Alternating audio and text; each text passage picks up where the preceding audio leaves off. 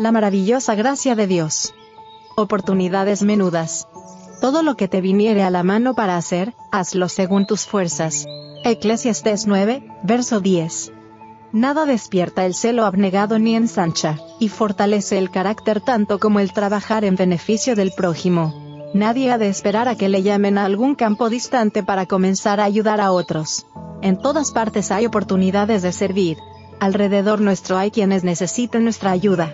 La viuda, el huérfano, el enfermo y el moribundo, el de corazón quebrantado, el desalentado, el ignorante, y el desechado de la sociedad, todos están a nuestro alcance. Hemos de considerar nuestro deber especial el de trabajar por nuestros convecinos. Examinad cómo podéis ayudar mejor a los que no se interesan por las cosas religiosas. Al visitar a vuestros amigos y vecinos, manifestad interés por su bienestar espiritual y temporal. Habladles de Cristo, el Salvador que perdona los pecados. Invitad a vuestros vecinos a vuestra casa, y leedles trozos de la preciosa Biblia y de libros que expliquen sus verdades. Convidadlos a que se unan con vosotros en canto y oración. En estas pequeñas reuniones, Cristo mismo estará presente, tal como lo prometió, y su gracia tocará los corazones.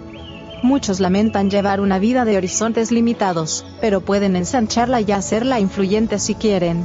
Los que aman a Jesús de corazón, mente y alma, y a su prójimo como a sí mismos, tienen ancho campo en que emplear su capacidad de influencia. No desaprovechéis las oportunidades menudas, para aspirar a una obra mayor.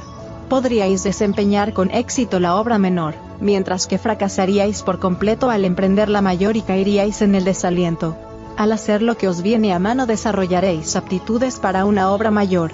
Por despreciar las oportunidades diarias y descuidar las cosas pequeñas que podrían hacer, muchos se vuelven estériles y mustios. En campos de condiciones adversas, se han realizado cambios notables mediante los esfuerzos de obreros abnegados. Nunca se conocerá en este mundo todo el bien que hicieron, pero sus benditos resultados se manifestarán en la vida venidera. El Ministerio de Curación. Página 109 a la 112.